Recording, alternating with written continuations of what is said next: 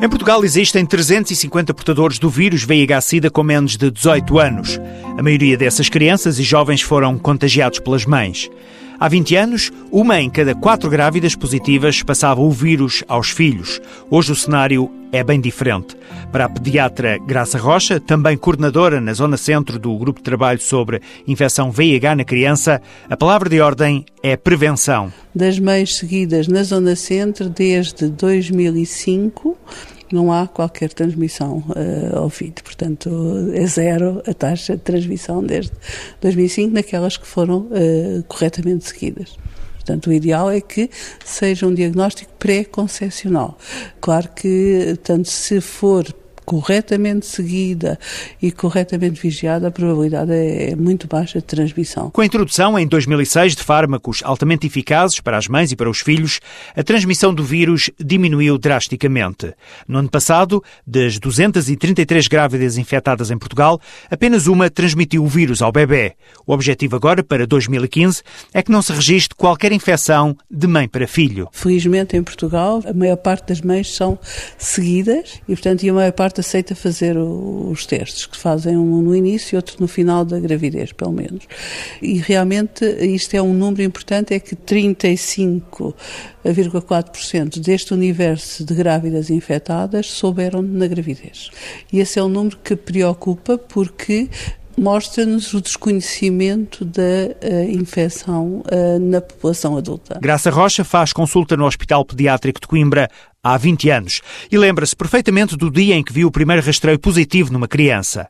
Muitos dos que viu nascer com vírus chegaram, entretanto, à idade adulta, fazem a terapêutica de modo correto e nunca tiveram qualquer manifestação da doença. O maior problema é a discriminação. Em Coimbra, no Hospital Pediátrico, temos desenvolvido uns campos de férias para crianças e um familiar. Vamos a cinco dias, na, na primeira semana de setembro, até uh, tem sido quase sempre na tocha, o que nos tem permitido uh, um contacto muito estreito com esta realidade da vivência diária uh, de uma criança infectada, porque estas crianças não lutam só contra um vírus, como a população adulta, mas também lutam contra a discriminação. O primeiro campo de férias realizou-se em 2002 e por lá já passaram mais de 300 crianças e jovens acompanhados pelas famílias.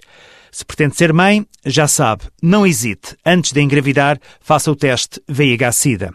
Temos estado a falar dos mais jovens, olhamos agora para os mais velhos, porque o envelhecimento com VIH tem facetas bem distintas.